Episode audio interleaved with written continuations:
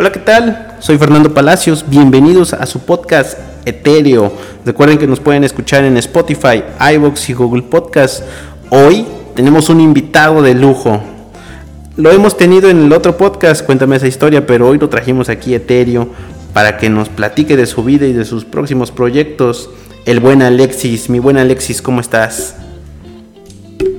¿Qué dice mi Fer? Aquí estamos con toda la actitud como siempre. Vamos a echarle ganas y platicar un ratito. A ver qué nos sale. Perfecto, mi buen Alexis. Pues mira, hoy tenemos un tema bien chidongongo. El godinismo. Pues todos creo que hemos estado en una oficina y estamos, hemos estado haciendo trabajo de, pues de godín. Eh, sacando copias, haciéndole al Excel, haciéndole que sabemos al Excel, haciéndole que sabemos al PowerPoint, pero creo que el godinismo guarda cosas más intrínsecas como las relaciones personales, el, compañerismo. ¿Tú, ¿Tú, qué podrías resaltar de esto? ¿Qué, crees que... ¿Cuál es el elemento principal del godinismo? Híjole, pues habría que ver en qué ámbito, ¿no? Ah. Porque como dices, ¿no? Las situaciones personales y todo eso, pues algunas veces las relacionamos con el trabajo. Y entonces ahí derivan muchas situaciones, porque qué tal un compañero no hace bien las cosas y al rato nos echamos unas cheves y ya te lo estoy recordando que hiciste mal esto. Y empiezan los problemas y todo eso. Pues así es, mi buen, este, mi buen Alexis. La verdad es que esas broncas del trabajo, pues siempre van a, van a existir, ¿no? Pero, pues mira que a veces el compañerismo, el compañerismo y la amistad ayudan mucho para solucionar esos problemas de oficina. Porque luego si nos metemos en ese papel de, de empleado y patrón, creo que empresa, que creo que ahí es cuando empieza el problema, en un problema de, de, pues no de egoísmo, ¿no? Pero sí de individualismo, donde, no, pues es que yo tengo mi papel de empleado, ¿no? Yo llego y checo a las 8 y me salgo a las 4 sin ningún problema. Y el, y el patrón lo mismo, ¿no? Pues a ver, yo soy tu patrón y yo tengo mis responsabilidades bien establecidas, yo sé lo que tengo que hacer y tú sabes lo que tengo que hacer y si, y si tú tienes broncas, pues por eso te pagamos, ¿no? Creo que, y ahí es donde tiene que entrar, creo que eh, el compañerismo, el compañerismo de decir, oye, no manches, pues no puedo, ¿sabes qué? Pues échame la mano, ¿no? Y, y, tiene que haber cabida en uno mismo para decir, pues a lo mejor no me están pidiendo mi ayuda, pero pues llegar, intervenir, saber que, ¿sabes qué? Pues órale, ¿qué onda? ¿Qué onda, carnal? Pues en qué te puedo ayudar o en qué, en qué, en qué te puedo servir, ¿no? Entonces creo que esa ese compañerismo inevitablemente viene, eh, viene acompañado, válgase la redundancia, de la amistad. Porque debe, creo que, haber esa amistad entre los compañeros o entre el patrón y el trabajador para que para que se dé esa química. Y es que siempre se ha dicho que entre el patrón y el trabajador no debe haber amistad. De hecho, hay patrones, güey, que ni siquiera saludan a sus trabajadores o ni siquiera festejan cumpleaños, ni hacen ese tipo de convivios, ¿no? De que el, convivio, el convivio del Día de Muertos, el convivio, el convivio de de la, de, de la noche de, de, de, Halloween, el convivio del 14 de febrero, no hacen esas cosas porque creen que relacionarse con el trabajador los va a debilitar más como patrón, entonces les va a ser más difícil en el momento de despedirlos o de reprenderlos. Pero tú qué opinas, mi buen Alexis? Pues yo creo que, bueno, sí, sí podemos relacionarnos, pero poniendo límites, ¿no? En el que vamos a hacer un convivio, pero oye, ¿sabes qué? Solo es el convivio para convivir o festejar tal fecha y hasta ahí no tiene nada que ver con el trabajo, como dices, el compañerismo y la amistad. Hay que saber distinguir entre esas situaciones, porque uno dice, no, ay, es que el patrón en el convivio me dijo, ay, ¿qué onda? Te invito a un café al rato, ¿no? Y uno agarra esa confianza o lo malinterpreta y al rato ya se dan otras situaciones. Y entonces empiezan los chismes de oficina. esos chismes, qué, ricos son, ¿no? El radio pasillo, dirían. Pero eh, sí, como bien dices, hay que establecer esos límites, ¿no? Pero ahora también existen igual, pues, las los intereses personales, ¿no? Porque hay, hay trabajadores que hay, trabajadores que no que no tienen esa es este, esa, ese empeño, ¿no? Por querer, por querer salir, este, salir adelante o querer eh, sobresalir en su trabajo. Entonces, ah, hay casos en los que pues nada más se llegan a trabajar, ¿no? Entonces, aunque haya un compañerismo y aunque haya una amistad, pues tampoco puedes ayudarlos mucho porque pues ellos están en su mundo, ¿no? También hay que respetar eso, el individualismo. Es que te digo, son chorro de cosas que es el compañerismo, el individualismo y, también respetar la esfera personal de cada, de cada trabajador. Te digo, es un, es un rollo, pero, pero pues qué te digo, ¿no? Y ahora hablando de godinismo, ya visto como un proyecto de vida, ¿Tú qué opinas? O sea, aspirar a trabajar siempre en una oficina, ¿crees que debiese ser lo, ideal o, debemos ir más allá? No, no sé, no sé qué, cuál sea tu opinión en ese aspecto. Pues no sé, bueno, a lo mejor y unos dicen por comodidad, ¿no? Ahí está padre estar en una oficina, no salgo, estoy sentado, redacto, como dices, ¿no? Entro a las 8, checo a las 4 y vámonos. Normalmente son los del sindicato. Entonces, este. Pues uno se va haciendo esa, esa manía, ¿no? De que ya me acostumbré a hacer así y no, no se visualizan en otros proyectos, no nos abren otros horizontes, entonces ahí está el problema. Y la cosa es que cuando uno sí tiene esa visión de emprender otro proyecto, pues los demás lo, ven así, ¿no? Y como ellos no, no resaltan como él, tratan de opacarlo, de, de no hacerlo sentir esa confianza de que lo puede lograr. Sí, sí, exactamente. Y mira que en ese, en ese aspecto igual, no estamos diciendo, bueno, no estoy diciendo yo que, que, que ser codino, ser oficinista o burócrata sea malo, porque yo creo que podemos tener esa aspiración de ser un buen oficinista, ser, llegar a la dirección, a la gerencia, y eso no está mal, porque pues, es lo que sabemos hacer, o a lo mejor esta es lo que nos gusta, pero, eh, pero sí, como un proyecto de vida tal vez es algo limitado, no sé, ahí este, habría habría que habría que pues, analizar el caso concreto, ¿no? Pero pues ahora el godinismo o el oficinismo visto desde el punto de vista laboral, pues también tiene sus meollos, ¿no? Porque actualmente el, presidente de la República ha, lanzado ha mandado una iniciativa para que se elimine el outsourcing, que el outsourcing es, eh, es también una herramienta de lo que ahora conocemos como la cuarta transformación, que si bien o mal está ahí y ha dado trabajos, tampoco es una figura muy muy, eh, una figura excelente de la que podamos copiar, ¿no? Pues, para los que no saben, pues el outsourcing es la subcontratación, ¿no? Entonces yo, yo, yo gobierno o yo empresa adquiero los servicios de un, de un contratista que me va a, proporcionar los trabajadores y los, y los medios para llevar a cabo una actividad o una obra. Entonces este, este contratista va a ser el patrón de esos trabajadores, pero esos trabajadores van a realizar las labores o las acciones que le corresponden al, al, primer contratante, al gobierno o a la empresa que, que se va a beneficiar de esos, de esos servicios. Entonces, los esquemas sobre los que contratan a estos trabajadores, pues son contratos eh, temporales, contratos temporales de, bueno, todos los contratos son temporales, los contratos limitados de un mes, dos meses, donde no pueden generar una antigüedad.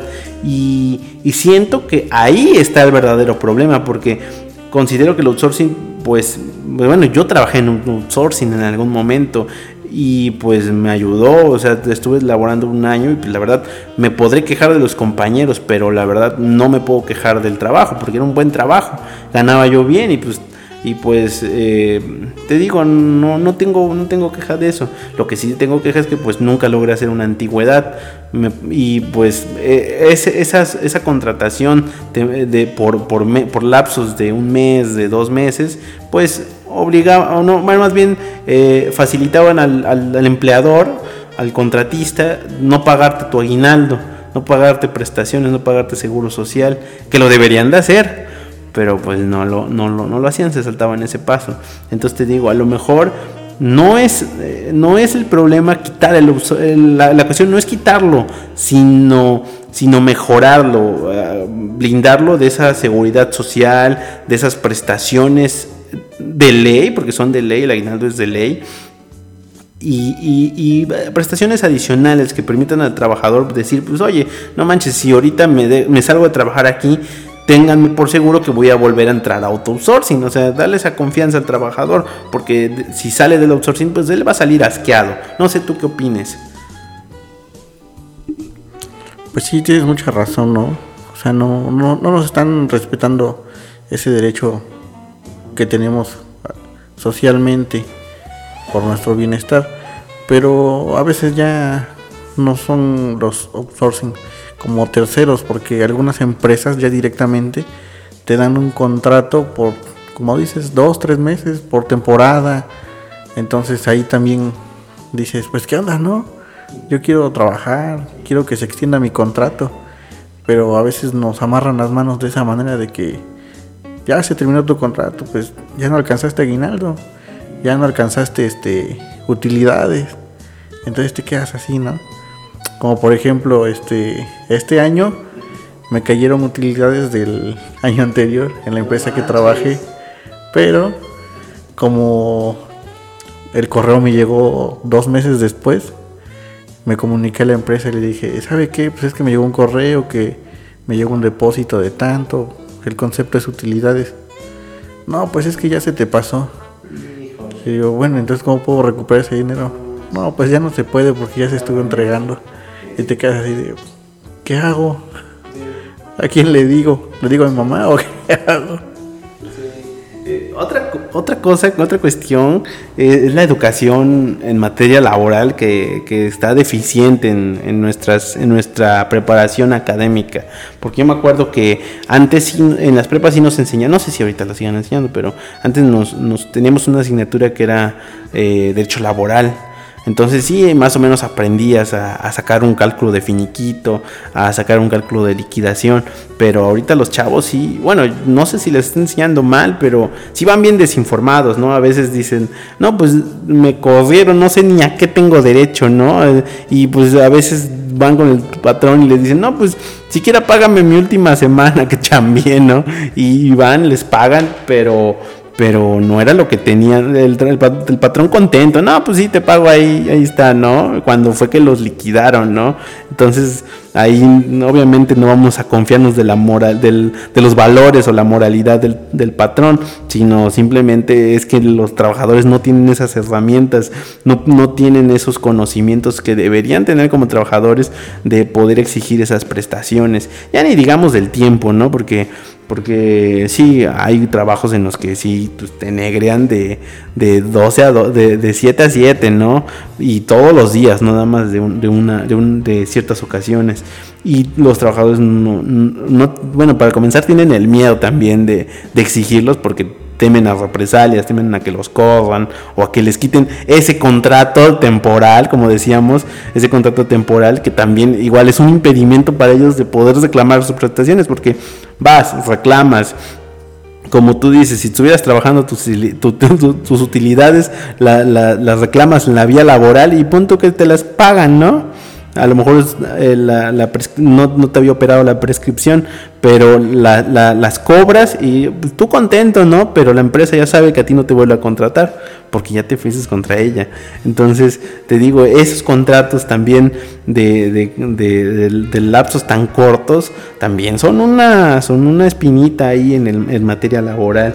Y pues te digo, igual, esto hace que, que el mismo trabajador pues si le cae una chamba de godín, así de oficinista, de, de 8 a 4 de, o del horario que sea, pero sabe que tiene una entrada de una entrada de una hora de entrada y una entrada y una hora de salida, pues él contento, ¿no? Porque está viendo cómo es el mercado laboral del outsourcing, cómo es el mercado laboral del, del, trabajo informal, de andar vendiendo, de andar volanteando, el cambaseo, el, el trabajo de ventas, porque esas madres son una friega. Yo tengo fíjate una experiencia en grupos Salinas. No sé si ahorita me vas a contar alguna experiencia que tengas en materia laboral donde te fue del asco, ¿no? Ahí en Grupo Salinas, yo, yo cuando ingresé, ya, ya ingresaba yo con ese conocimiento, ¿no? De que me habían dicho que esos güeyes son unos esclavistas, y lo son, porque te tienen de 9 a 9, de 9 a 9, y te tienen los, así como sus comerciales, los 365 días del año,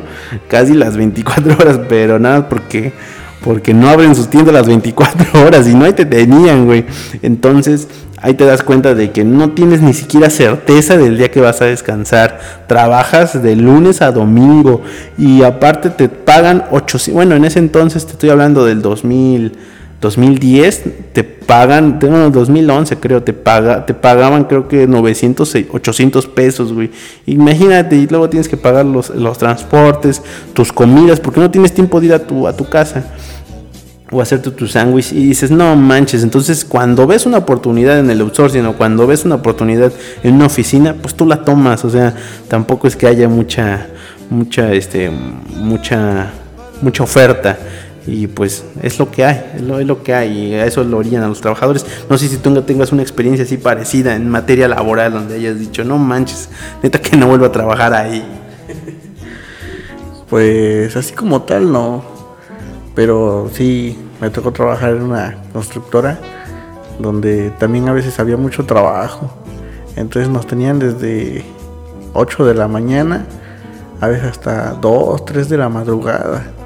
Y al otro día nos querían a las 7 de la mañana. Ah, pero eso sí, si un día llegabas a faltar por razón desconocida, el patrón te descansaba y te decía, ¿sabes qué? Es que no hay trabajo ahora date una vuelta la otra semana. Y así te la daban. Y pues ya no. Bueno, tuve la oportunidad de estar ahí varias veces, ¿no? Pero sí me la aplicó así. Y así, mi finiquito, mi liquidación que no me va a pagar mi semana o mi día. No te queda de parchesco, ¿no? Entonces sí, tienes mucha razón. Pero bueno, ya es perspectiva de cada quien. Si quiere salir adelante o no. Aquí hay que darle de todo, aprender de todo, porque al rato, imagínate, uno está en, en sociedad media, ¿no? Y no tiene mucho esa solvencia económica. Pero al rato se te ofrece poner una puerta. Ah, pues ya sé ponerla. Ya cuánto te ahorraste ahí. Entonces son detallitos, ¿no? Hay que saber ensuciarse las manos y hay que agarrarle amor a todo. Y bien lo indicas, eh, hay que saber de todo. Y es que para esto sirven esas chambas, esas chambas donde te van mal. Creo que ahí también tienes que tener tú tu propio freno de decir, creo que ya aprendí lo suficiente como para salirme de aquí. Y la otra vez estaba escuchando a un, a un, a un vato en internet que decía que no puedes durar más de cinco años en una empresa porque son cinco años los que te tardas, eh, lo que tarda la curva de aprendizaje de lo que tienes que saber lo que, para, para operar en esa empresa. Entonces tú aprendes en esos cinco años cómo, cómo llevar esa empresa y ya no tendrías por qué estar ahí porque ya aprendiste lo que te lo más valioso, ese, ese, ese aprendizaje es lo más valioso. Bueno, para este cuate te digo. Entonces, eh, no, sí, yo creo que no, también tenemos ese, tenemos que tener ese freno de decir, creo que ya estuve aquí lo que debía estar y, me, y pues ya me voy, ¿sabes qué? Ya, ya me le llego y voy a buscar otros, pues otros lugares, otros chambas. Y eso te ayuda a ir probando de a poquitos, de a poquitos, de a poquitos. Por eso siento que no es malo ir picoteando trabajos, porque también es, es, es válido que digas, sabes que este trabajo no me gusta y pues vámonos. No, no quedarte decir, puta, no tengo, no tengo a, otra, a, otro lugar que ir, porque pues la experiencia, yo creo que también a ti la experiencia te ha enseñado de que pues siempre va a haber, o sea, trabajo siempre va a haber para el que le guste trabajar. Para el que le gusta trabajar, trabajo siempre va a haber. Y aunque te salgas de una chamba, pues a lo mejor tardas, tardas un rato en encontrar, pero pues si sabes hacer cosas, como tú dices, le sabes de, todo, pues puta, pues si encuentras, chamba encuentras. Entonces, no, no, nos debemos casar con los trabajos. O sea, si un trabajo no nos gusta, no, no, no nos complace o no estamos de acuerdo con lo que lo que nos está diciendo nuestro patrón, pues la verdad, pues muchas gracias y pues ahí nos vemos. Entonces, creo que, eso, eso también lo, debe, lo deben de saber los chavos, los, bueno, estoy hablando de los chavos, los más chavos, los que están apenas en su primer trabajo, de, que tienen ese derecho de decir, ¿sabes qué? Y es válido decir, ah, pues no me gusta esta chamba. Yo, por ejemplo, tengo una conocida que, ha tenido trabajos hasta de, un día, o sea, ha llegado y a la hora de la comida dice, no, pues ya vete a comer, y se va a comer y ya no regresa, dice, no, no manches, chamba bien gacha. Pero pues o sea, tampoco, tampoco es quererle hacer perder el tiempo a las personas, pero tu tiempo también es valioso. Entonces, ¿para qué vas a ir sin nada ni vas a chambear bien y te va a gustar? Entonces, este también, también quería hablar contigo acerca de, de algo que es igual, es igual importante, ¿no? Y creo que está mal visto de cierta forma, porque dicen que hay que trabajar en lo que te gusta y que ya ves esa frase, ¿no? De, de si trabajas en lo que te gusta, jamás vas a trabajar. O sea, siempre va a ser como que una actividad que vas a disfrutar. Pero yo creo que por lo menos aquí en este país está difícil, está difícil hacerlo. No es imposible, pero, pero trabajar de lo que te gusta creo que debería ser el, el motor que te lleve a ir evolucionando laboralmente. No sé, hay qué opines. Así es, ¿no? Bueno, infortunadamente a veces nos cortan esas alas porque a los más jóvenes, a los que apenas están emprendiendo ese vuelo, no les dan las oportunidades. Ya nos quieren con dos, tres años de experiencia. ¿Y cómo, cómo lo comprueba uno? Me piden que sea oficinista y yo solo sé, no sé, pegar blog. Entonces, no es lo mismo pero la cosa está ahí que uno tiene esa hambre y quiere aprender. Entonces ahí está un poco mal el sistema porque no nos apoya, no apoya a su mismo pueblo para sobresalir adelante. Dicen por ahí que al gobierno nunca le va a convenir que estudiemos porque vamos a ser peligrosos. Un libro es más peligroso que un arma. No nos quieren someter para que ellos sigan ahí haciendo sus negocios, siempre estén ahí ganando más y más. Entonces, pues hace falta el despertar de la gente, que se informen. Y yo creo y soy, bueno, soy muy creyente en esta idea de que esta generación de jóvenes que viene, si se dieran la oportunidad o un poco de interés por leer algunas situaciones sociales, yo creo que nos desarrollaríamos mejor porque están sacando unas ideas muy muy absurdas, ¿no? De que el aborto, de que el feminismo, de que tantas cosas. Entonces digo, sí, está bien que exijan sus derechos, ¿no? Pero tenemos derechos y obligaciones. Entonces hay que, hay que pensar antes de hacer las cosas. Porque está canijo esto. Muy bien lo que dices, Alexis, la neta, sí, pues hay que pensar, carnal. Y, mira, ya para acabar, igual lo que dices, ¿no? Igual la conciencia, no solamente de las personas, también de las mismas empresas. Creo que les está faltando conciencia en el aspecto de la capacitación porque siempre he dicho que la empresa es responsable de formar a sus trabajadores, porque dices tú, eh, llega, llegas a un trabajo y pues no sabes hacer nada, a veces, a veces llegas a tu primer trabajo y pues lo único que sabes hacer pues es lo que, lo que son los trabajos que hacías en la escuela de tareas, ¿no? pues la neta hay que, hay que adecuarnos a cada realidad, porque hay chavos que pues sí, han chambeado desde los ocho años, ya están en friega, ¿no? Hasta manejando taxis en, los pueblitos, pero pero hay casos en los que los chavos pues no han tocado un martillo una, o un desarmador en toda su vida. Y pues llegan a chambas como esas y pues no, a chambas manuales, valgas de la redundancia, pero, eh, pero esos trabajos manuales, artesanales, a veces necesitan preparación, pero preparación dentro del trabajo. Entonces creo que ahí le está faltando a las, a las empresas estar conscientes de que son responsables de formar a sus trabajadores e invertir en ello. ¿Qué significa invertir en ello? Que mientras que están trabajando, les estás enseñando y les estás pagando. Porque ellos están poniendo su tiempo. Si bien es cierto, tú le estás poniendo la capacitación, ellos están este, poniendo su, tiempo. Entonces, yo creo que ya para concluir, pues sí me gustaría escuchar tu opinión respecto a eso, de qué, qué, qué crees que sí sean verdad las responsabilidades de los trabajadores, de, los, de, las empresas, preparar a sus trabajadores, o creo que nos, o posiblemente nos estemos quedando cortos como profesionistas o como obreros. ¿Crees que la educación la educación básica se está quedando corta o es, o es la empresa la que nos está fallando. ¿Tú qué opinas ahí? Pues ya para casi finalizar. Pues, como te decía, ¿no? Estamos en otro sistema, otra, otra generación. Infortunadamente ahorita hablamos de educación básica. Lo que un maestro ahorita ya tiene, no sé, que te gustan los 50 años, ya está por salir. ¿Qué le va a enseñar a un niño de 8 años que ya sabe usar un celular? Ya está en la computadora jugando, ya ve videos en YouTube, ya busca cosas en Google. Entonces, también sí es parte de esa preparación de las empresas, pero también uno mismo debe de poner ese interés, porque como dices, no, nos están pagando y yo, te, yo le estoy haciendo ganar al patrón. O sea, no es que lo hagamos nos guste o no, sino porque tenemos necesidad. Entonces yo creo que debe de existir esa, ese interés por parte del trabajador y por parte de la empresa.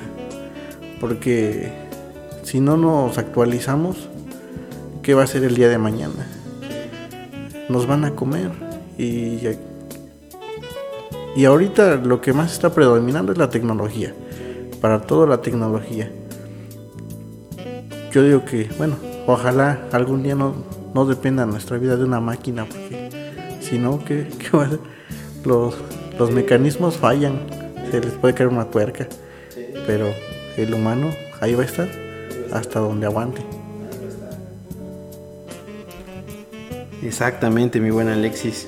Pues ahí vamos a estar, pues no nos queda de otra y pues yo creo que vamos a tener que evolucionar con dependiendo cómo, cómo nos vaya conviniendo, ¿no? Porque creo que si se da ese salto tecnológico de la, de la inteligencia artificial, pues nos vamos a tener que adecuar como obreros, porque eso vamos a terminar siendo.